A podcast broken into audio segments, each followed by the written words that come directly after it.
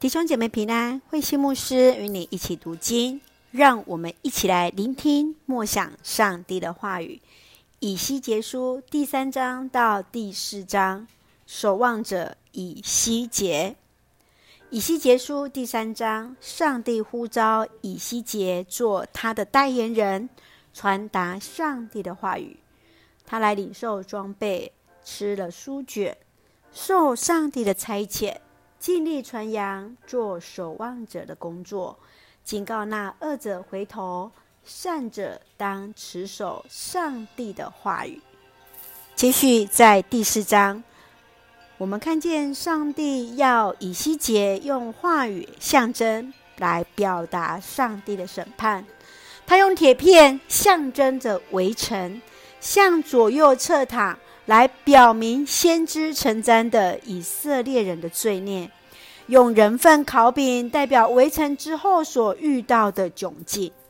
让我们一起来看这段经文与默想，请我们来看第三章第十七节：必朽的人呐，我派你做以色列王的守望者，你要把我亲自向你警告的话转告他们。上帝要以西结做他的先知，传讲他的话语，要他做以色列王的守望者，尽守望者的责任。如果他没有这样做，他也必须承担责任。你认为今天上帝要每个基督徒如何扮演一个守望者的角色？这对你有什么样的一个困难呢？接续，让我们来看第四章第三节。你要拿一块铁片立在你和城之间做城墙，你要面对这座墙，象征城被围困，而围城的就是你。这就是我给以色列人的征兆。上帝要以西结用铁片模拟耶路撒冷城被围城，然后被捆绑向左右侧躺，象征承担南北两国的罪。身处在巴比伦的以西结，以行动表达上帝的旨意，尽一个先知的本分。你想在困境中要如何去看见上帝呢？你如何陪伴在困境中的弟兄姐妹来倚靠上帝呢？愿主来恩待，来保守，来带领，也确信，即便在困境之中。